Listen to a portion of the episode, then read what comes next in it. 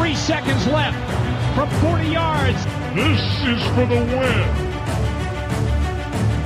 Timeout. Timeout was taken.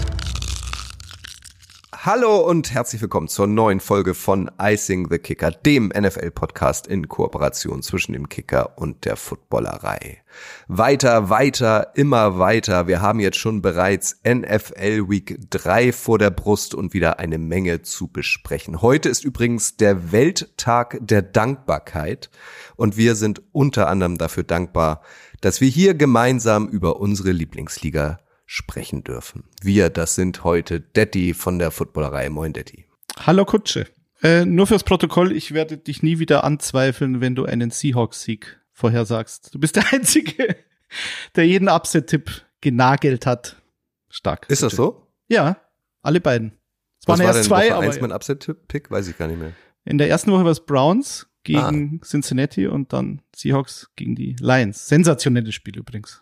Und sehr überraschend. Ich spoilere an dieser Stelle dieses Jahr, äh, dieses, dieses, diese, diese Woche werden es die Falcons sein. Jan vom Kicker ist auch dabei. Moin Jan. Servus Kutsche, auch von mir. Viel Dankbarkeit für dein Upset-Pick. Hat gut geklappt. Gerne öfters. Und jetzt, meine Damen und Herren, bitte mit den Schuhen klacken. Der Bundestrainer gibt sich hier auch mal wieder die Ehre. Schuan Fatah. Moin, Schuan. Moin, ihr Rabauken. Ja, so ist es, wenn man, deswegen spiele ich kein Fantasy-Football, weil die Ahnungslosen immer richtig tippen.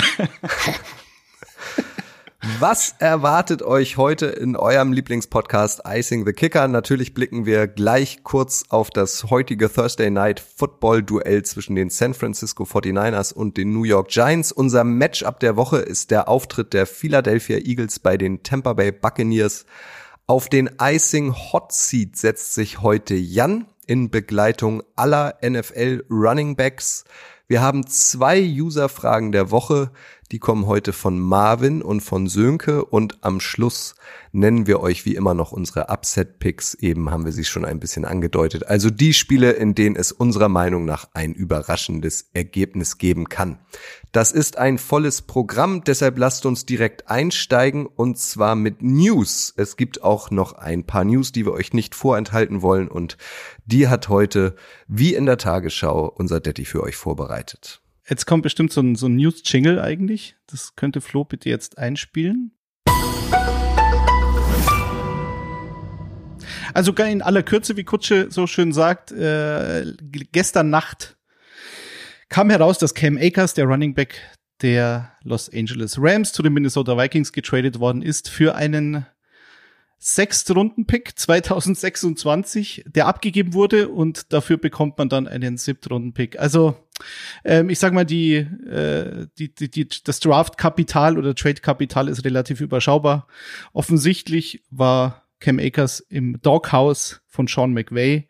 Jetzt kommt er zu Kevin O'Connell, der wiederum Cam Akers noch aus gemeinsamen Rams-Zeiten kennt. Verspricht sich da vielleicht ein bisschen was, aber wir werden sehen. Es gab in den ersten beiden Wochen kein schlechteres äh, Running-Team als die Minnesota Vikings und vielleicht haben sie jetzt ein Upgrade gemacht gegenüber Alex Mattison. Und dann noch eine News äh, bei den Chicago Bears kam es zu einem Rücktritt des Defensivkoordinatoren Alan Williams. Alan Williams ist seit letztem Jahr Defensive Coordinator in Chicago, hat bei den Indianapolis Colts als Secondary Coach 2006 den Super Bowl gewonnen. Ähm, ja, und es ist noch nicht ganz klar, warum er jetzt zurückgetreten ist. Er selber hat gesagt, dass er aus gesundheitlichen Gründen und er will sich um die Familie kümmern. Es gibt aber auch äh, schlimme Gerüchte, die seinen Laptop betreffen. Mehr möchte ich jetzt dazu nicht sagen, aber da warten wir mal, ob es in den nächsten Tagen rauskommt. In Chicago läuft es nicht rund. So viel kann man sagen. Da läuft es ja generell nicht gut. Justin Fields hat gestern auch noch für Aufregung gesorgt, ähm, darauf angesprochen, äh, warum sein äh, Spielstil so ähm, robotermäßig aussieht, äh, hat er geantwortet, Coaching. Wow. Mm, ja, also bei den Bears läuft es aktuell nicht rund.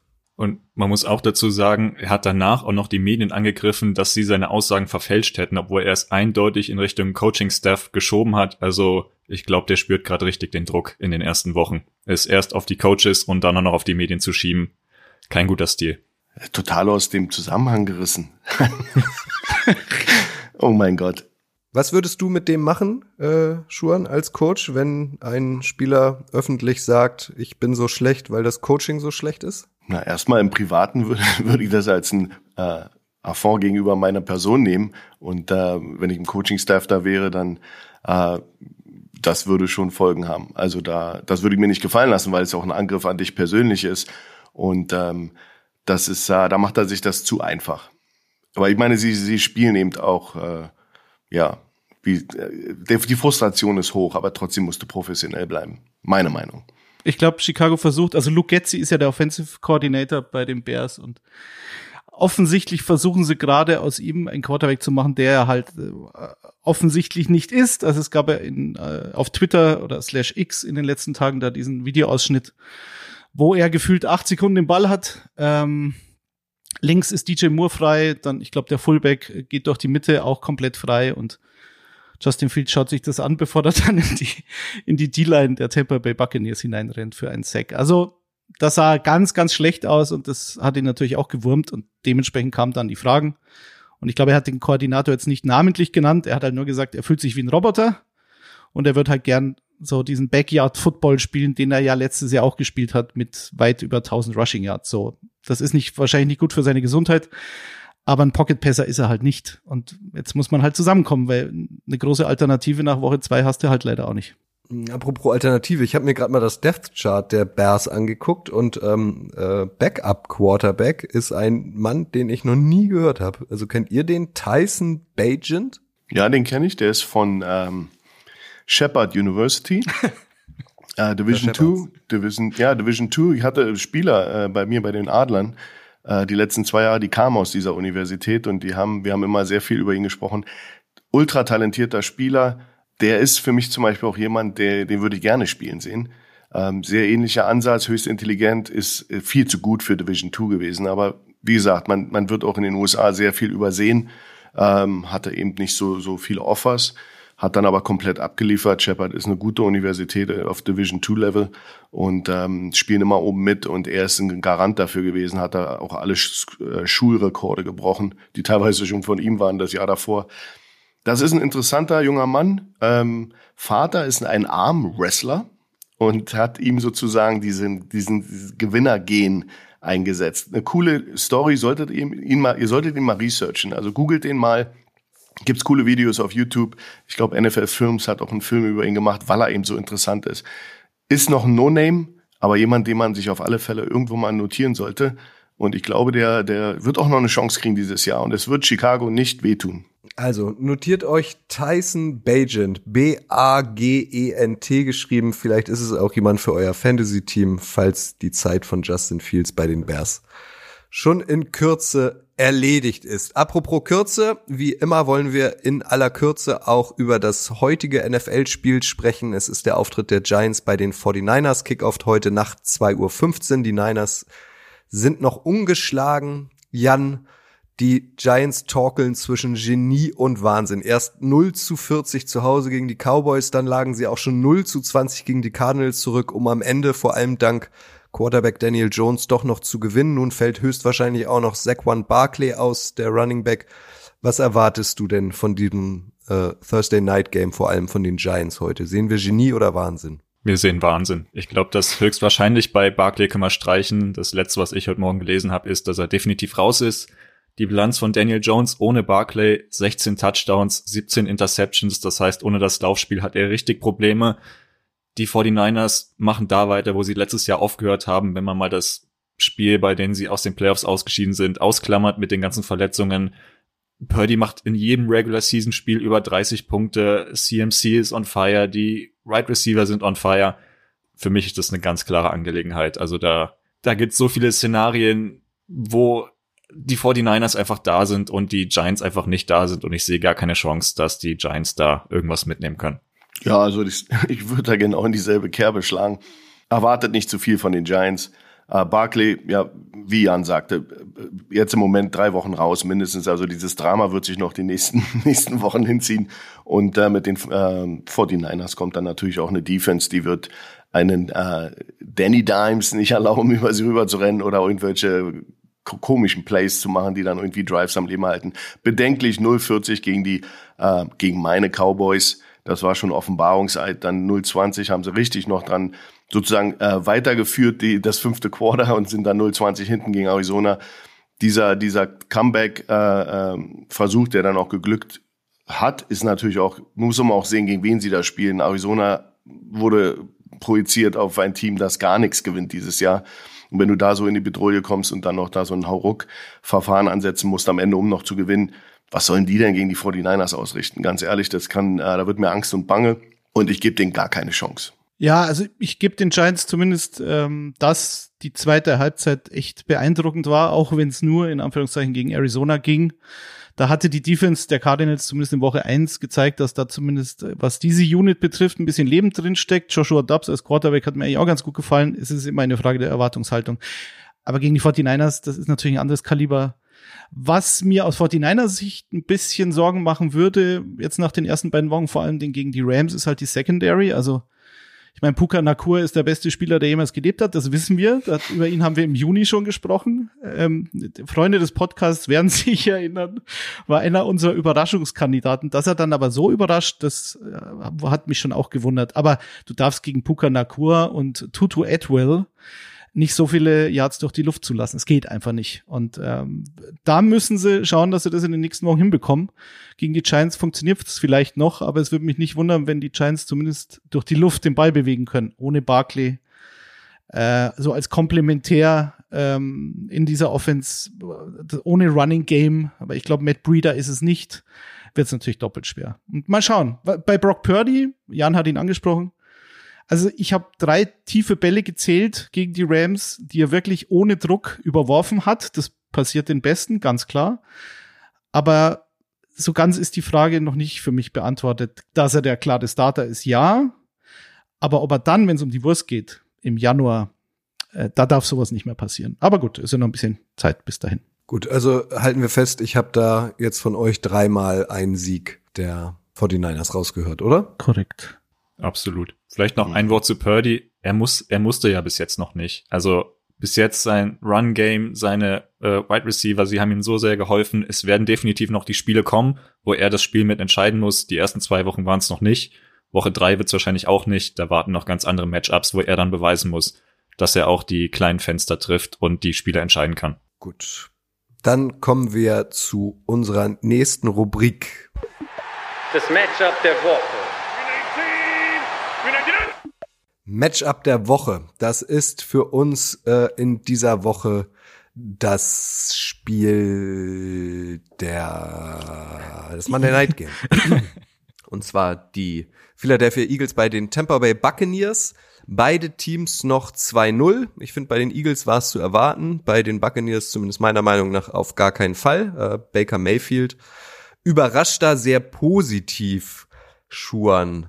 Ähm, kann er auch deiner Meinung nach im Monday Night Game gegen die Eagles weiter überzeugen und für eine weitere Überraschung sorgen? Ja, wenn man sich die Eagles so anschaut, also, also im Spiel gegen die Vikings haben sie, haben sie mich ja eher so ein bisschen, ja, frustriert. Also da ist ja bis auf das Laufspiel fast nichts funktioniert, hat da nichts funktioniert. Die Defense der Vikings war sehr zickig, hat ähm, auch den, den Lauf äh, von Hurts super kontrolliert. Also ich fand am, ich fand eben, dass das dass das so ein bisschen äh, ihnen die Grenzen aufgezeigt hat im Moment, was sie im Angriffsspiel machen können. Sie können laufen, sie haben natürlich eine tolle Offensive Line auf dem Papier, das bessere Team und sie konnten natürlich auch mit Swift super laufen, aber sobald es dann ans Passing ging, war, wirkte das sehr, sehr, sehr ähm, ja, Hausbacken und nicht und und und Hertz war relativ, wenn es nicht das Quick Passing Game war, dann war das eigentlich nur nimm die Beine in die Hand und lauf und das das kann sich natürlich strafen, also sie spielen definitiv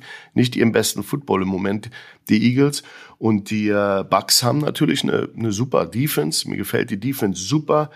Die Leute und die Medien haben null Respekt äh, gegenüber den Tampa Bay Buccaneers. Das, das dürft ihr nicht unterschätzen. Das ist auch ein Riesenfaktor.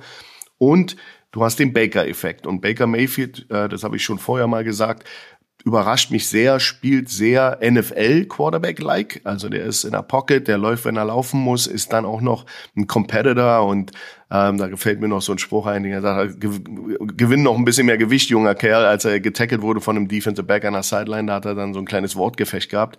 Das gefällt mir an ihm. Er ist edgy, super Defense und Philadelphia spielt nicht den besten Football und der Angriff äh, Tampa Bay hat die Defense und die Means, den Run zu stoppen und dann wird's interessant. Also das ist noch keine klare Sache. Nichtsdestotrotz sehe ich natürlich den Vorteil schon bei den Eagles.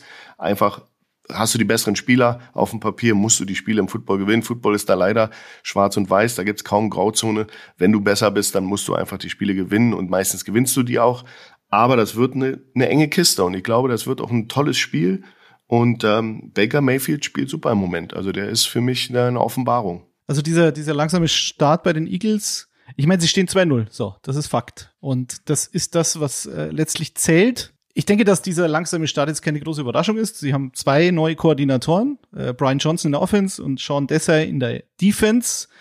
Und bei beiden Units hakt's halt auch noch im Moment, wie, wie Schuhan schon gesagt hat. Jalen Hurts ähm, auf der einen Seite hat er eine Completion Rate über 70 Prozent. Das ist gut, weil dann äh, verringert sich auch die Wahrscheinlichkeit, Fehler zu machen. So, so kurz sind die Pässe allerdings gar nicht, wie man, da, wie man davon ausgehen müsste. Er wirft aber relativ wenig und hat in beiden Spielen, glaube ich, so knapp um die 180 Passing Yards gehabt. Mehr war halt auch noch nicht notwendig, vor allen Dingen in Woche zwei gegen die Vikings. Also, es ist schon lustig, wenn man bedenkt, dass Jamir Gibbs von den Detroit Lions gedraftet wurde und als Spielertyp, das war von Anfang an klar, durchaus vergleichbar ist mit, äh, mit Swift und dass Swift gegen die Vikings fast drei Yards hatte, bevor es zum ersten Kontakt kam. Also diese O-Line bei den Eagles ist so massiv, dass sie halt ein Spiel allein auf dem Boden schon gewinnen können. Und das, diese, diese Basis zu haben, ist halt immer sensationell. Dann siehst du halt AJ Brown an der Sideline, der ist ein bisschen unzufrieden, ist eigentlich Best Buddy von Jalen Hurts, aber kriegt halt den Ball zu wenig und seine Statistiken sehen halt dementsprechend nicht gut aus. Jetzt haben sie da eine Secondary bei den Buccaneers. Carlton Davis, der beste Corner, ist fraglich für Montagnacht. Ähm, Zion McCollum gibt's noch und Jamal Dean. Und ich bin gespannt, wie die beiden gegen Devonta Smith und AJ Brown dann aussehen. Weil vielleicht gibt's dann so ein Umdenken bei den Eagles und sagen, wir machen genau das, womit jetzt keiner rechnet. Wir gehen durch die Luft. Weil diese Buccaneers Run Defense ist mit den Eagles die beste Laufverteidigung der Liga momentan. Wohlgemerkt nach zwei Spielen. Bei der Defense, auch da läuft's nicht so rund bei den Eagles. Also sie haben, glaube ich, erst vier Sacks in zwei Spielen. John Davis anderthalb, Josh Sweat anderthalb und Jalen Carter hat einen Sack, aber Jalen Carter, bei dem ja vor dem Draft gab es ja so viele Diskussionen wie bei keinem anderen Spieler, hat jetzt schon elf Pressures. Das ist, glaube ich, der drittbeste Wert. Auf Platz eins Aiden Hutchinson und TJ Watt. Die beiden sind jetzt keine Überraschung. Also eigentlich matcht es ganz gut. Der Pass Rush, der noch nicht so in Fahrt ist bei den Eagles, und Baker Mayfield, der vor allen Dingen schon mit diesem Druck super umgegangen ist in den ersten beiden Wochen. Also der war unter Druck, ist aber nur einmal gesackt worden in zwei Spielen und hatte unter Druck ähm, im zweiten Spiel über 220 Passing Yards äh, und 14 von 17 Pässen angebracht. Und das gab seit 2020 nicht mehr, so einen Wert. Also Chicago hat ihn 17 Mal unter Druck gesetzt, äh, ohne einen Sack zu erzielen. Also wenn sie das schaffen gegen die Eagles, wenn Baker weiter ruhig bleibt und keine Fehler macht, das war ja immer sein Problem, diese unforced Errors, die er drin hatte. Wenn dieser erste Read weggenommen wird, dann sehe ich zumindest ein offenes Spiel. Und die Buccaneers spielen zu Hause. Ach, das ist sicher kein, kein Nachteil. Ja, mir, mir ist nur aufgefallen, dass ich ein halbes Dutzend ähm, dritte Downs, sie, also sie waren erstmal sehr, sehr oft gegen die Vikings, die nochmal, die haben gute Defense gespielt, die Vikings gegen die gegen die Eagles und ich fand, dass die äh, sehr oft in dritten und wir nennen das Medium oder Long waren Dritter und Sieben. Und ich habe ein halbes Dutzend Mal gezählt, dass sie dann mit einem Lauf von Swift beim Dritten und Sieben einen First Down erreicht haben. Das ist untypisch für die NFL. Das lassen die Defense-Reihen eigentlich nicht zu. Und ich glaube, Tampa wird das nicht zulassen. Das heißt, du wirst gezwungen, was du gegen die Vikings machen konntest, wirst du nicht in, in, in Woche drei machen können. Und das war so ein bisschen, was mir so meine Augenbrauen äh, gehoben hat, weil Dritter und Acht, Dritter und Sieben, Dritter und Sechs und du läufst einfach durch die Mitte mit einem Zone, Split Zone, was immer sie da machen und das hat funktioniert gegen die Vikings. Und das ist, da machen sie sich das ein bisschen einfach. Das wird nicht so einfach in Tampa. Das kann ich euch auch mit Zahlen unterlegen. Vier First Downs über den Pass. Das haben die Eagles gegen die Vikings geschafft. 19 Mal hingegen über den Run. Also da wird klar, die Buccaneers, es klingt ein bisschen absurd, aber die Buccaneers müssen Hurts dazu zu zwingen zu passen. Ist bei seinen Right Receivern auch ein gefährliches Spiel, aber wenn wir es ein bisschen überspitzen, Woche eins hat ihm sehr die Defense geholfen, die früh zwei Turnover hatte gegen die Patriots. Woche zwei war es komplettes Run-Game und ob das Passspiel wirklich jetzt schon da ist, wo es hingehört, das könnte vielleicht die Woche gegen die Buccaneers zeigen. Ich bin komplett bei euch. Ähm, Baker Mayfield sehr beeindruckend, einmal gesackt bisher erst, keine blöden Turnover.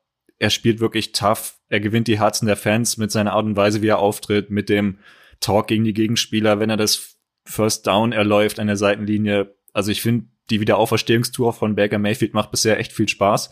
Und ich sehe da auf jeden Fall ein enges Spiel. Wir bleiben dabei Woche für Woche. Er hat einfach super Right Receiver. Wenn er die findet und Godwin und Evans und Co. loslegen, dann ist da echt was drin gegen die Eagles. Vor allem Mike Evans äh, letzte Woche gegen Chicago mit einer Defense, die jetzt ihren Koordinator verloren hat und sicher abgesehen davon eher zu den schlechteren der Liga zählt. Soweit kann man wahrscheinlich schon mal gehen. Aber Mike Evans wieder auferstanden in seinem wahrscheinlich letzten Jahr. Das wurde ja von allen Seiten klar gemacht, dass er keinen neuen Vertrag bekommt. Da bin ich auch gespannt, wie es weitergeht. Aber ist so auf so einer Revenge-Tour wirkt es ein bisschen. Also der will es nochmal wissen. Und Chris Godwin ist immer in der Lage, zwölf Pässe zu fangen in einem Spiel, weil er halt im Slot so ein gefährlicher Receiver ist. Also bin ich, also das wird, wird entscheidend sein, glaube ich. Und dann wird natürlich auch noch entscheidend sein, ob diese, diese Turnover-Rate von Tampa, jetzt sind sie bei 5-0, äh, drei Turnover gehabt in Woche 1 gegen die Vikings und zwei zu 0 gegen die Bears und trotzdem die Spiele dann doch relativ knapp gewonnen, also gegen die Bears mit zehn Punkten Vorsprung, aber das waren jetzt, waren jetzt keine, keine äh, klaren Siege, die man jetzt erwarten könnte, wenn du, wenn du so viel mehr ähm, Bälle dir vom Gegner holst. Ja, der Pass Rush der Buccaneers ist für mich auch ein Thema. Shaq Barrett, Tyron Shoyinka, der kommt jetzt auch langsam in Fahrt gegen Lane Johnson und Jordan Malaita, also gegen die beiden Tackles bei den Eagles. Das wird auch interessant, glaube ich. Legt euch doch mal fest, um dieses Spiel abzuschließen. Gar nicht Ergebnis oder so, aber ich habe da jetzt einiges pro Buccaneers gehört, einiges pro Eagles und ich glaube, das würde unsere Hörer noch ein bisschen mitnehmen, wenn sie dann auch eure abschließende Beurteilungen kennen. Schuhan, Buccaneers oder Eagles? Wie ich vorher schon sagte, ich glaube immer noch, dass die Eagles die Nase vorne haben werden, aber es wird eine enge Kiste. Vier Punkte, 28, 24, so in dem Dreh wird sich das, das äh, äh, abspielen. Jan? Ich bin bei den Buccaneers. Auch Grüße raus an Grille, der hat's gefordert, der, der will, der will die Buccaneers siegen sehen, der will Mayfield siegen sehen. Ähm, ich glaube, da geht was.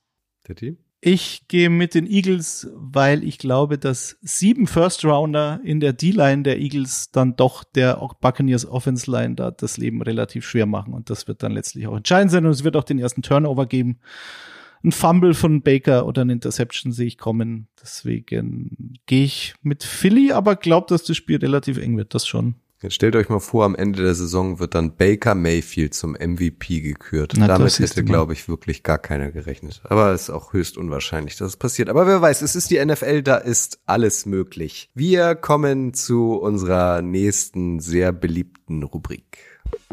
Der Icing Hot Seat. Es brutzelt wieder, der Icing Hot Seat. Heute wagt sich Jan darauf und dann präsentiere uns doch mal, mit welcher These du dich auf den heißen Stuhl setzt. Es ist schon so unfassbar warm hier, ich muss erstmal die Klimaanlage hochdrehen. Es war ein Riesenthema in der Offseason, die Running Backs und ihre Verträge. Sie haben sich beschwert, sie haben sich bei der Liga beschwert, sie haben Meetings einberufen. Wir werden zu wenig bezahlt, wir werden unterschätzt, wir kriegen keine langfristigen Verträge. Und meine Meinung, wenn man sich Woche eins anschaut, wenn man sich Woche zwei anschaut, dann haben diese zwei Wochen genau das wiedergegeben, warum die Teams ihnen nicht mehr Geld geben und warum die Teams das auch in den nächsten Jahren nicht machen werden. Wenn man sich das mal anschaut, Nick Chubb, Season-Ending-Verletzung, der ist raus. J.K. Dobbins, Woche eins Season-Ending-Verletzung, der ist raus. Dazu schon zahlreiche weitere Running Backs, die jetzt mehrere Wochen fehlen. Austin Eckler, der der ja auch nach dem Trade gefragt hat, mal getastet hat, was geht vielleicht bei einem anderen Team, bei einem anderen Vertrag. Jonathan Taylor, Barclay, Aaron Jones, Montgomery, Gainwell, da ist schon ein Haufen an Spielern, die jetzt einfach fehlen, die ihren Teams nicht weiterhelfen können. Die Verletzungsanfälligkeit bleibt einfach ein Thema. Für mich der zweite Punkt, sie sind einfach zu sehr austauschbar. Man hat für mich, es gibt ganz, ganz wenige, die sagen, die sind unersetzlich, die sind unersetzbar. Das sind einfach die Qualität ist so eng, dass die Ersatzleute einfach auch ähnliche Yards erzielen können Und deshalb ist da für mich einfach keiner, der sich empfiehlt, über die nächsten Jahre unersetzbar zu sein, dass man dem vier, fünf Jahre Vertrag geben muss und dass man dem viel Geld geben muss. Investier dein Geld in andere Positionen, die dein Spiel besser machen, in die O-Line, in Right Receiver, die den Unterschied machen können. Für mich bleibt Running Back, auch wenn ich die Spieler gerne sehe, sie sind unterhaltsam. Für mich macht es aus Business-Sicht keinen Sinn, ihnen mehr Geld zu geben. Und das hat für mich Woche eins gezeigt und das hat für mich Woche zwei gezeigt. Also bei dem Hot Seat, da habe ich jetzt ein Problem, weil ich dir eigentlich nicht widersprechen kann, weil es sind ja Fakten, die da, die du da genannt hast, und die sind äh, unwiderrufen, weil man sie, weil man ihnen nicht widersprechen kann, weil du zig Beispiele hast. Zum einen, ich habe äh, Running Backs, die ich in den späten Runden drafte, die äh, unfassbar günstig sind, äh, die dann mir aber so viel bringen aus sportlicher Sicht, dass sie mir zum einen so, so, so einen großen Gehaltsteil im Kader äh, wegnehmen, also diesen nicht belasten und zum anderen aber über 1000 Rushing Yards auflegen. Beispiele. James Robinson, Jacksonville Jaguars 2020, über 1000 Rushing Yards. Alfred Morris, Schuhan, du kennst ihn noch, von den Washington Redskins 2012. 1600 Rushing Yards hatte der Kollege. Jordan Howard 2016, Philip Lindsay 2018. Das waren alles äh, teilweise ungedraftete Spieler oder Spieler aus der fünften, sechsten Runde im Draft, die halt ähm, einfach das getan haben, wofür sie nicht bezahlt werden. ähm, dann dieses Thema in der ersten Runde keine Runningbacks mehr zu draften. Ja, natürlich nicht. Wenn du einen Elvin Kamara in der dritten Runde bekommst, wenn du Spieler wie Damien Pierce ganz spät bekommst oder die teilweise gar nicht gedraftet werden. Tyler Algier über 1000 Rushing Yards letztes Jahr. Chris Carson bei den Seahawks war, glaube ich, ein Siebtrunden-Pick. Tony Pollard, jetzt sieht man es bei den Cowboys. Seit zwei Jahren hört man, dass Tony Pollard im Endeffekt der bessere Running Back ist als Zeke Elliott, aber Zeke Elliott hat er diesen fetten Vertrag bekommen. Und Arian Foster, die Älteren unter euch werden sich erinnern, auch, auch so ein Beispiel bei den Houston Texans. War eigentlich über Jahre die, die Offense der Texans. Das war noch vor Deshaun Watson und äh, war auch ein sehr später oder ungedraftet, weiß ich gar nicht mehr, eins von beiden. Es gibt natürlich Ausnahmen. So eine Saison wie Todd Gurley teilweise hatte bei den Rams. Ähm, Saisons von Saquon Barkley, wo du sagst, der, der Typ ist die Offense. Und das beißt sich für mich mit der Tatsache, die du beschreibst, dass diese Runningbacks einfach nicht mehr bezahlt werden, weil eben in der Geschichte immer, sich immer wieder gezeigt hat, entweder ich hole einen von der Straße, der bringt Vergleichbares, oder ich habe zwar einen sensationellen Runningback, das, das sieht dann jeder so, aber sobald ich den Vertrag mit ihm verlängere, habe ich ein Problem. Das war bei Todd Gurley, das war bei Zeke Elliott.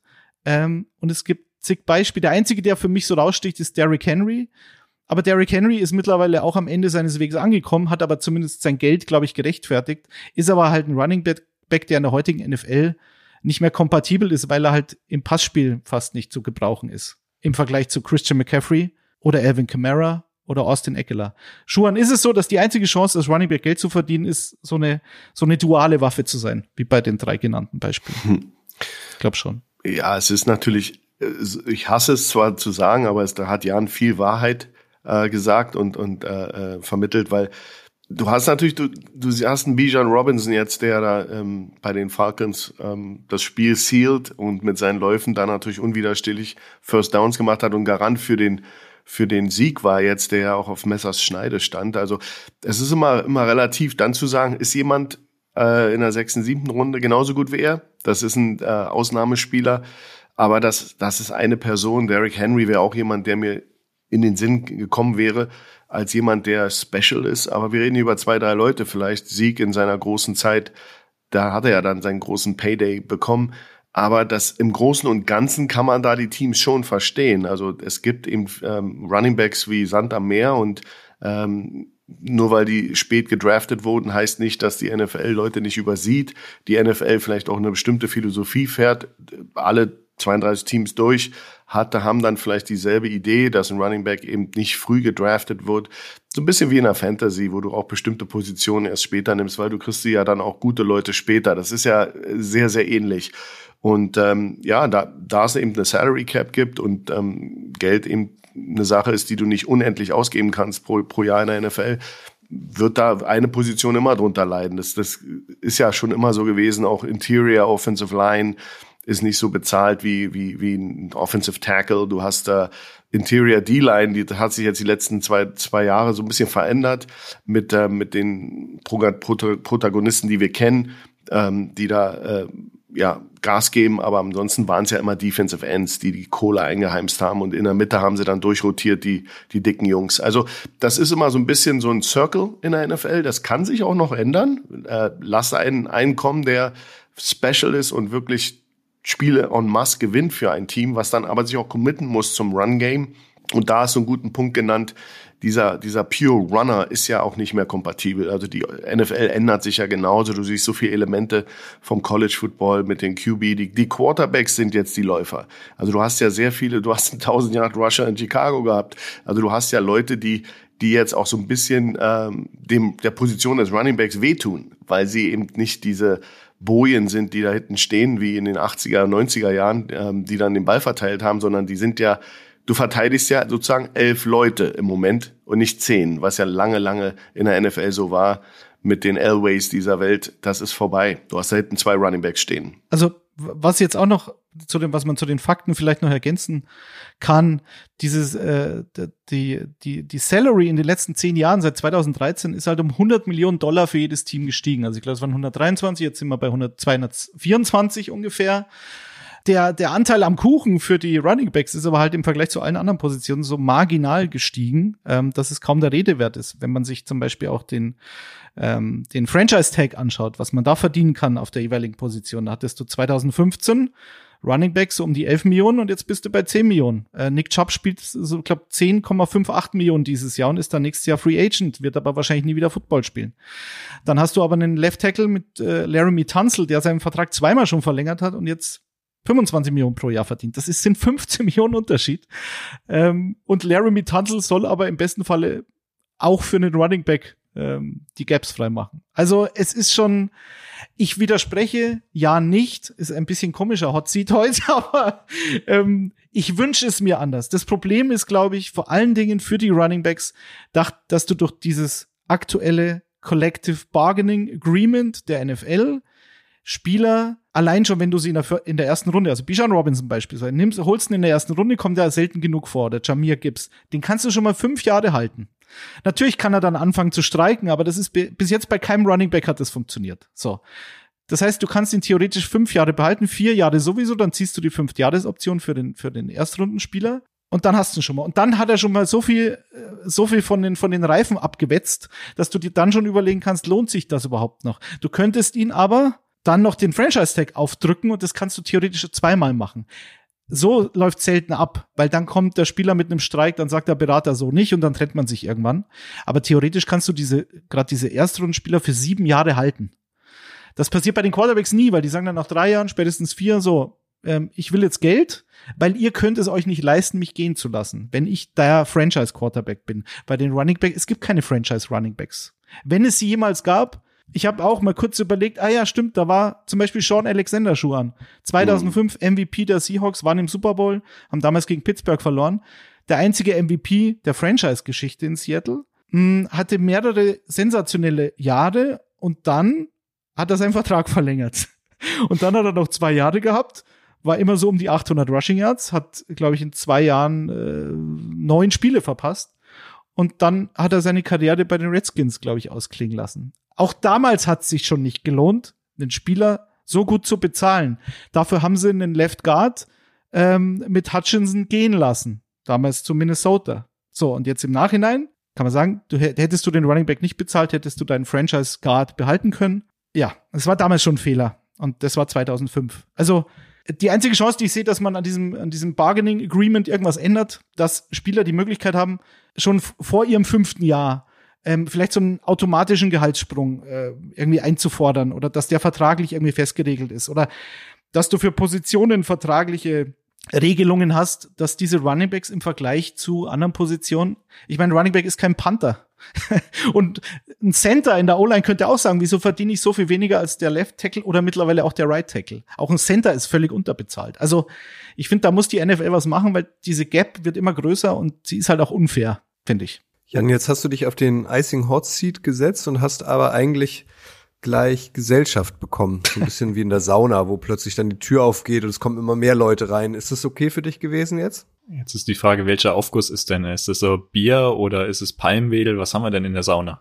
Also ich wiederhole mich da auch gern nochmal. Ich liebe Running Backs. Ich gucke denen gerne zu. Austin Eckler hätte ich jedes Jahr gern im Fantasy-Team, weil er einfach ein unterhaltsamer Spieler ist, Aaron Jones. Aber man muss sich einfach auch die Zahlen anschauen. Für mich war das beste Beispiel Miles Sanders, letztes Jahr ein Riesenfaktor bei den Eagles. Dieses Jahr macht er keine 60 Yards pro Spiel. Er hat noch keinen Touchdown gemacht bei den Panthers. Er hat einmal gefumbled. Josh Jacobs letztes Jahr die meisten Yards am Boden gemacht. Der hat auch Probleme in dieser Saison. Das sind für mich einfach diese warnenden Beispiele, wie wankemütig diese Position auch ist, wie sehr sie auch von der O-Line abhängig ist. Und ich würde mir wünschen, dass sie mehr Geld sehen, aber wenn man das rein aus Business, aus Coaching-Brille betrachtet, dann bleibe ich dabei, dann wird sich dann in den nächsten Jahren erstmal nicht viel ändern. Noch kurz zu Josh Jacobs, weil sie auch ein perfektes Beispiel ist, weil der ja auch mal kurzfristig gestreikt hat äh, während des Training Camps. Vielleicht ist er jetzt auch nicht in Shape, aber der hat halt in zwei Spielen 2023 28 Rushes, davon sieben über drei Yards und kein einziger über sieben Yards. So. Also, ob ich da jetzt Josh Jacobs stehen habe oder Mr. X, äh, ist aus Sicht der Raiders momentan total wurscht. Ja, man und muss sich hier nur das, das letzte halt Spiel anschauen. Minus ja. zwei Yards. Das kriegen wir vier halt ja, auch noch, Nein, nein, nein. Neun Rushes, da hätte ich minus 25 Yards. Und ja, wäre im Krankenhaus. Gut. Also das ist auch klar. äh, Schuhan, vielleicht einmal abschließend aus Coaches Sicht. Äh, bedeutet das perspektivisch, dass äh, angehende Footballspieler, talentierte Footballspieler vielleicht dann auch sagen, nee, Running Back will ich nicht werden, weil da habe ich ja so am wenigsten Aussicht, irgendwie äh, respektiert zu werden und abzukassieren? Also Definitiv. wird diese Position dann irgendwann auch ähm, Personalmangel haben, weil keiner mehr Running Back werden will? Du, das gibt's ja schon. Im Highschool-Bereich fangen die Kids schon an, nicht mehr Running Back spielen zu wollen. Die wollen dann Receiver spielen, die wollen Defensive Back spielen. Diesen Trend gibt's schon. Und das ist ganz klar geschuldet dem, dem äh, ja, der Philosophie in der NFL. Also das, das ist eine Sache, die schon passiert. Da habe ich auch einen guten Artikel gelesen im The Athletic, dass die, ähm, das runtergeht bis auf Highschool Football, dass die Kids einfach, wenn sie auf, auf Running Back gestellt werden, sagen, nein, ich möchte Defensive Back sein oder ich möchte Shutdown Corner sein oder ich möchte Receiver sein. Das passiert, wird passieren. Ob es dann Mangel an Spielern gibt, weiß ich nicht. Aber es wird auf alle Fälle äh, ja so einen Ripple-Effekt geben nach unten. Und die Leute werden eben da die Position spielen, wo man Geld verdienen kann. Besonders wenn sie Five-Star-Athletes sind und Jungs, die sowieso pro, äh, projiziert werden, dass sie in die NFL gehen. Gab es in der Vergangenheit auch schon, dass Leute, ich erinnere mich an einen äh, Wide Receiver oder Running Back, ein Running Back, der dann auf Wide Receiver gegangen ist und dann auch in die NFL. Ich glaube, der war von Oregon oder so. Ähm, ich habe vergessen, wie der Name war, aber das ist schon passiert vorher, weil und der hat dann auch ganz klar gesagt, ja, geht einfach nur um die Kohle. Also wer weiß, vielleicht gibt's den Running Back in ein paar Jahren auch im American Football gar nicht mehr. Detti und äh, Schuhan werden sich auf jeden Fall noch dran erinnern. Es gab im Fußball auch mal den Libero, der ist ja auch ausgestorben. Kutsche, der hieß, der hieß vor dem Libero, hieß er Mittelläufer. Das hat mein, mein ja, Opa Den Vorstopper gab's auch früher. Der war auch, auch dabei, aber der ja. Mittelläufer, der war vor den beiden, jetzt würde man sagen, Innenverteidigern, war der Mittelläufer. Das war eigentlich sehr progressiv damals und mit vier Stürmern haben es gespielt. Also schade drum. Vielleicht kommt es wieder. Aber denkt mal daran, es ist immer ein Circle in der NFL. Es gab ja. auch die Zeit, wo der Fullback ähm, ausgestorben war und jetzt ist er wieder modern. Also das ist immer so, eine, so ein Kreislauf, ähm, das wird sicherlich jetzt äh, erstmal ein paar harte Jahre geben für die Running Backs und dann wird sich was ändern am Spiel. Vielleicht wird es mehr physisch, vielleicht das Laufspiel doch noch mehr mehr äh, eingesetzt, neue Trends kommen und dann ändert sich das wieder. Also ich würde da jetzt nicht sagen, das ist jetzt für, für forever, sondern das Spiel wird dann irgendwann sich ändern und dann wird auch wieder Needs da sein für Running Backs und dann wird man es auch wieder bezahlen. Und dann feiern auch Matthias Herget und Klaus Augenthaler ihr Comeback. Sehr gut. Paul, Paul Steiner. So, wir kommen zu unserer nächsten Kategorie. Herr, Herr Godell, noch eine Frage. Lassen Sie uns noch eine Frage für die User, bitte. Und von denen haben wir heute sogar gleich zwei. Die erste Detti kommt von Marvin-NHG über Instagram. Instagram ist das Stichwort. Immer montags in der Regel äh, fragen wir über die Instagram-Story des Kicker und auch über die Instagram-Story der Footballerei nach euren Fragen. Dort sammeln wir sie ein. Also wenn euch irgendwas brennend interessiert, antwortet auf diesen Fragensticker und vielleicht landet ihr hier in dieser Show. Wenn ihr Social Media nicht nutzt aus Gründen, könnt ihr uns auch eine Mail schreiben an info@kicker.de oder redaktion@footballerei.de. Zurück zu Marvin Detti. Sind die Ravens ein Super Bowl Contender? fragt er. Also so wie sich Coach Harbour jetzt nach dem äh, Sieg in äh, Woche zwei gegen Cincinnati gefreut hat, wusste er, glaube ich, schon, dass das ganz wichtig sein könnte für den weiteren Verlauf in der Saison. Hm, wenn man bedenkt, dass keiner der nächsten sechs Gegner der Ravens ähm, in den Playoffs war 2022. Und wenn man bedenkt, dass Cincinnati mh, mm, ein, ein Joe Burrow-Problem hat, die Wade der Nation, Hashtag, dann wird sich das vermutlich auch nicht sofort lösen bei den Bengals, dieses Problem, und dass sie vielleicht dann noch ein, zwei Spiele verlieren könnten in dem Zeitraum und dann sind die Ravens fast schon weg, wenn es so läuft, wie man sich das aus heutiger Sicht durchaus vorstellen könnte es war bei Lama Jackson, auch der hat ja gedroht, auch der hat ähm, gesagt, er, er unterschreibt den Vertrag nicht oder den Franchise-Tag nicht. Dann hat man sich relativ spät noch geeinigt. Man hatte immer so ein bisschen das Gefühl, ähnlich wie bei Arizona und Kyler Murray, dass die Franchise sich gar nicht so sicher ist, ob sie so einen äh, fetten Vertrag, den die Quarterbacks ja alle kriegen, im Gegensatz zu den Runningbacks, tatsächlich dann bezahlen will. Aber auch hier wieder mangels Alternative.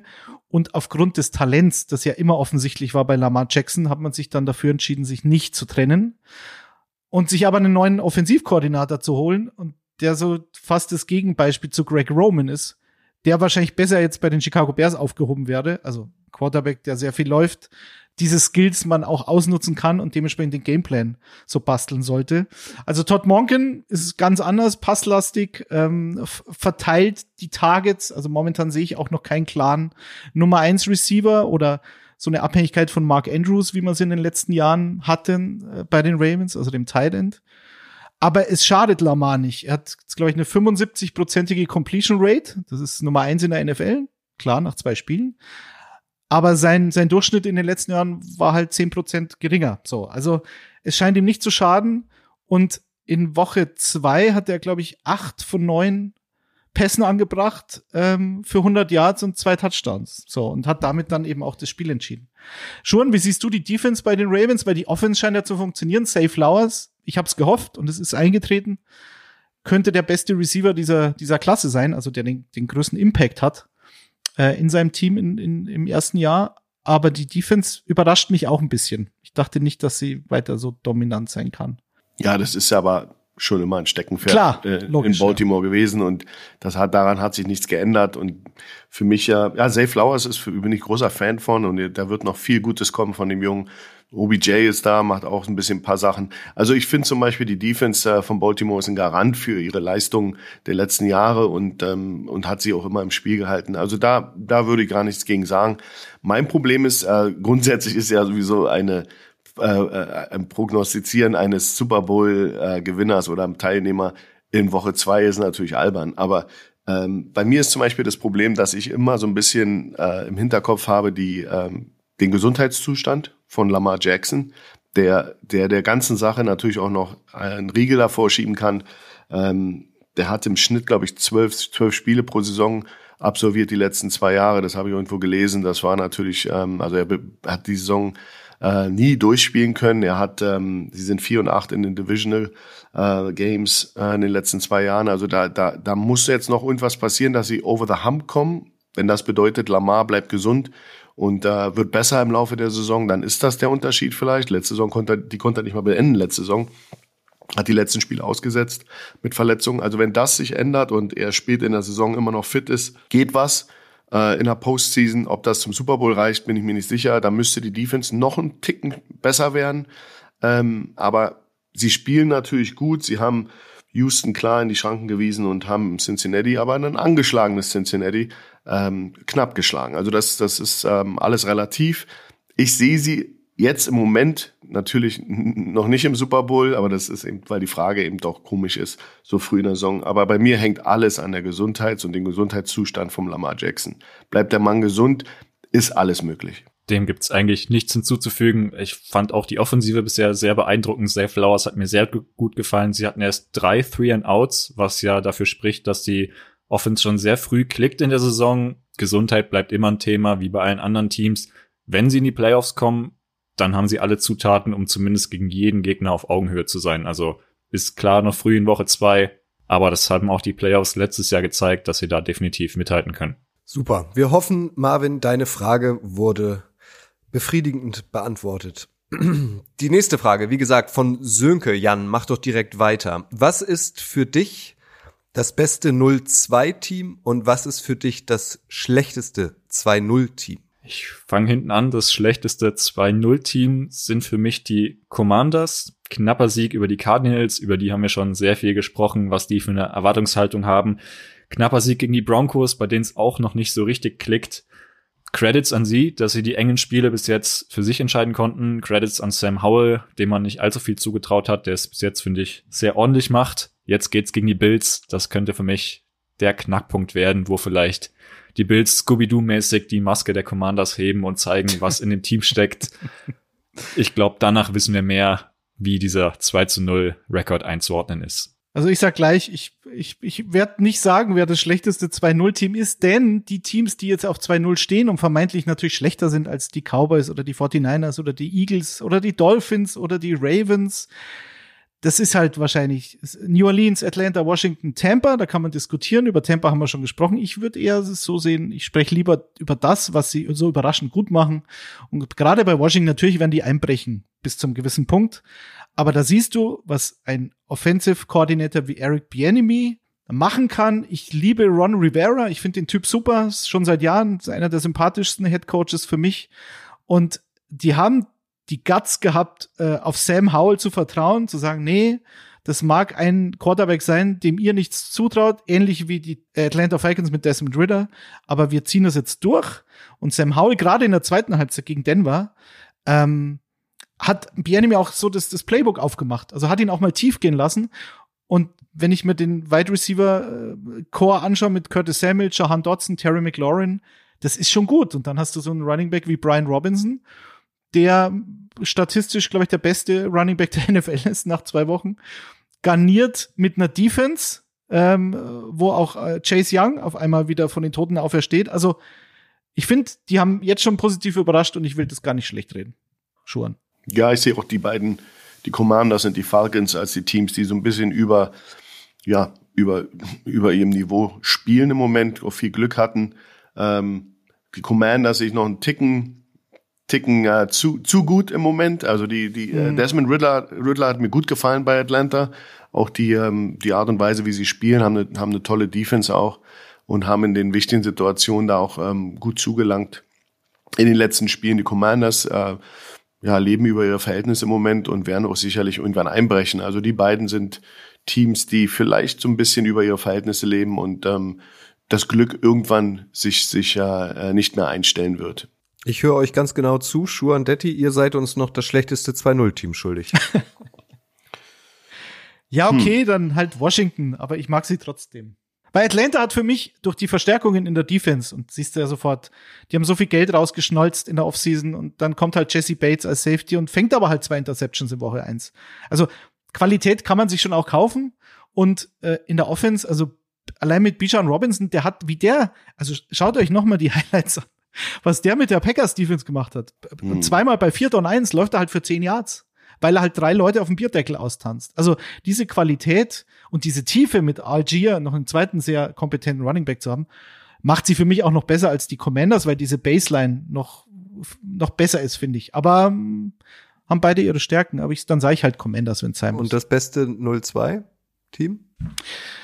Äh, ja, also wahrscheinlich sind wir uns alle einig, das können eigentlich nur die Bengals und die Chargers sein, also entweder oder bei den Bengals macht mir nicht nur Joe Burrow Sorgen, sondern halt auch diese Run-Defense, die letztes Jahr sehr gut war. Jetzt kassieren sie fast fünf Yards pro Lauf im Schnitt. Das ist auch nicht gut. Und ähm, ich gehe davon aus, dass sie sich wieder einigermaßen berappeln das Jahr.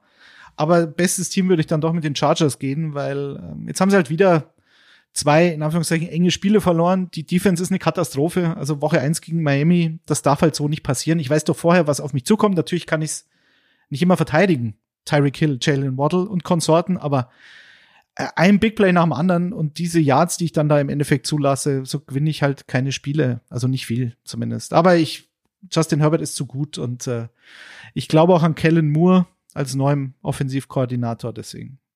Da geht schon noch was. Und die nächsten, vier der nächsten sechs Spiele sind gegen Minnesota, Las Vegas, Chicago und die New York Jets, deswegen.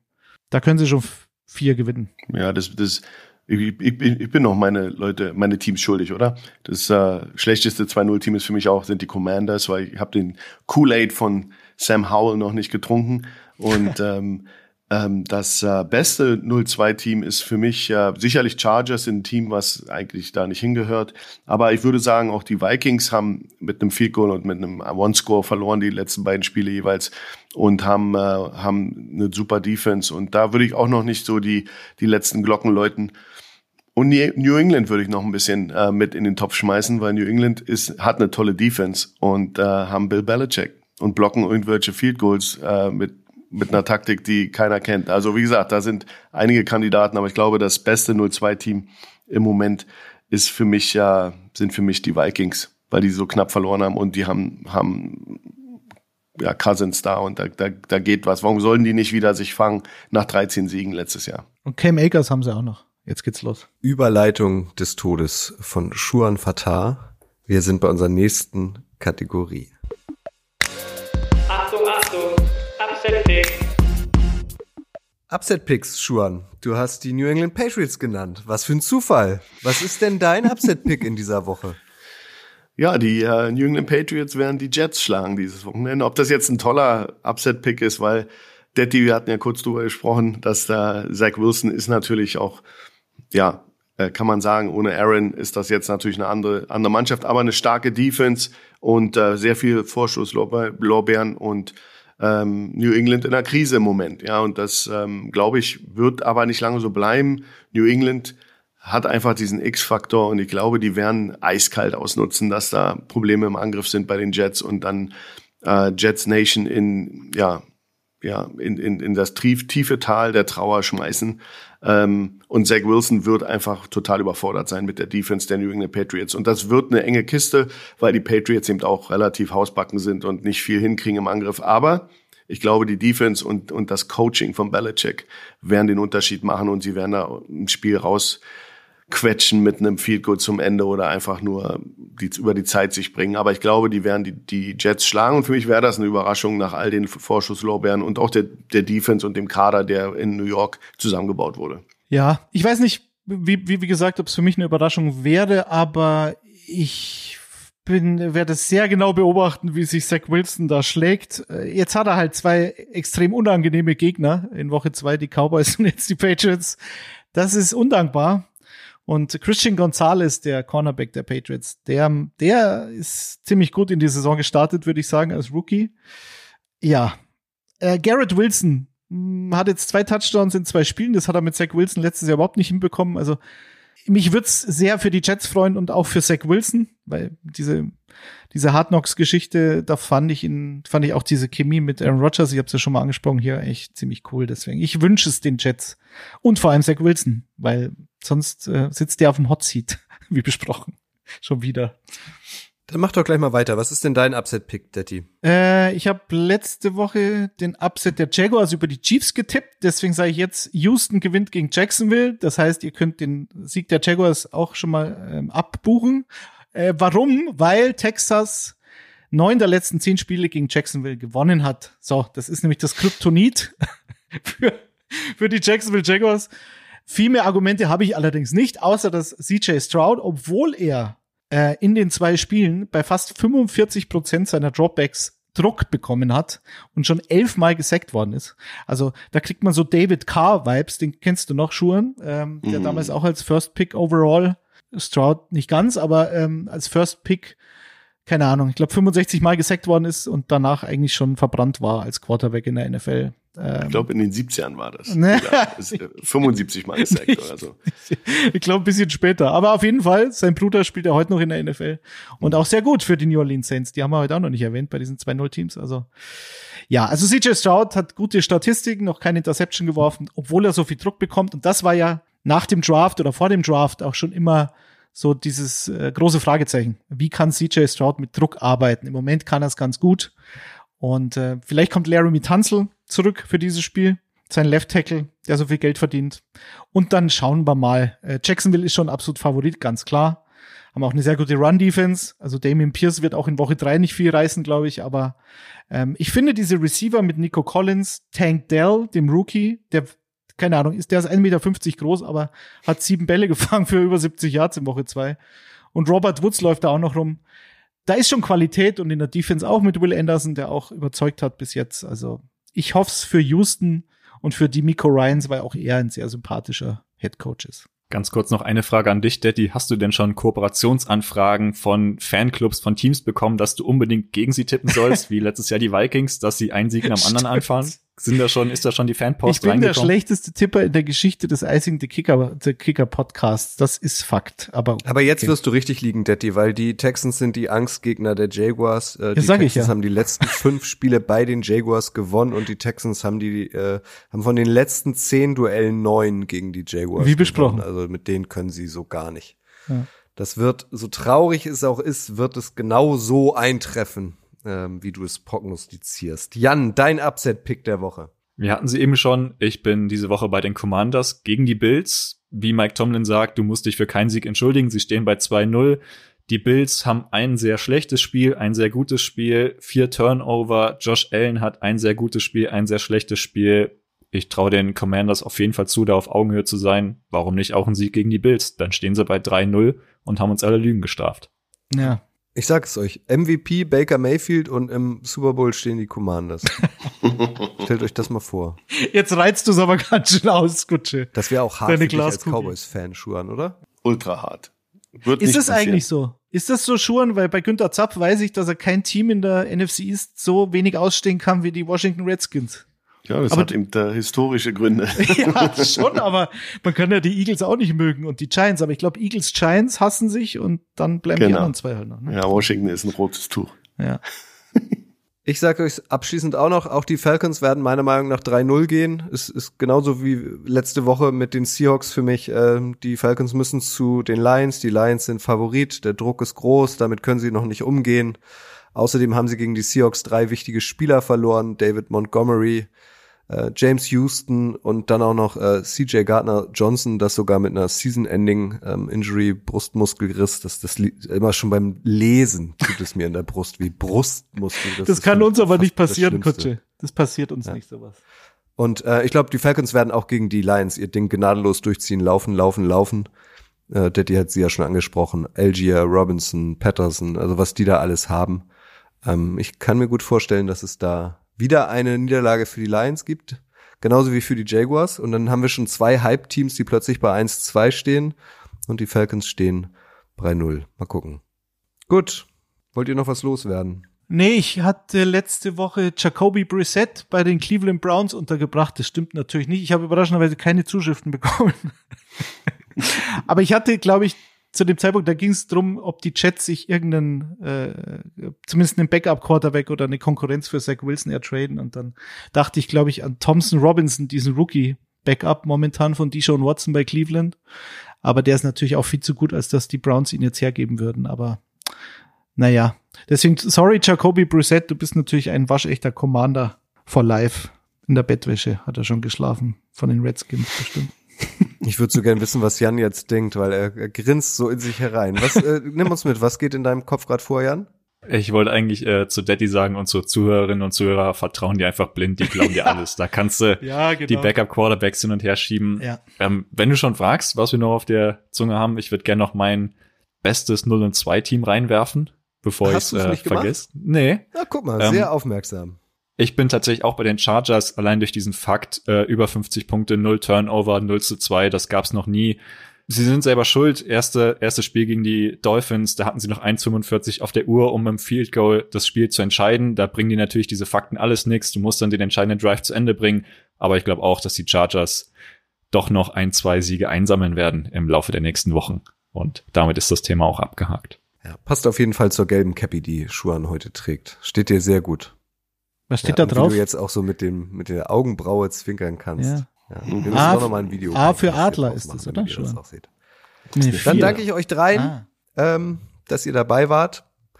Äh, an euch nochmal der Aufruf, wenn ihr Teil dieses Podcasts sein wollt, ähm, schickt uns eure Fragen der Woche, dann landet ihr hier drin und dann äh, werde ich sie an die Jungs weiterleiten. In eurem Namen. Die nächste Ausgabe von Icing the Kicker gibt es nächsten Donnerstag. Das ist der 28. September. Vielen Dank an euch. Danke dir. Ciao, ciao. Tschüss. Tschüss.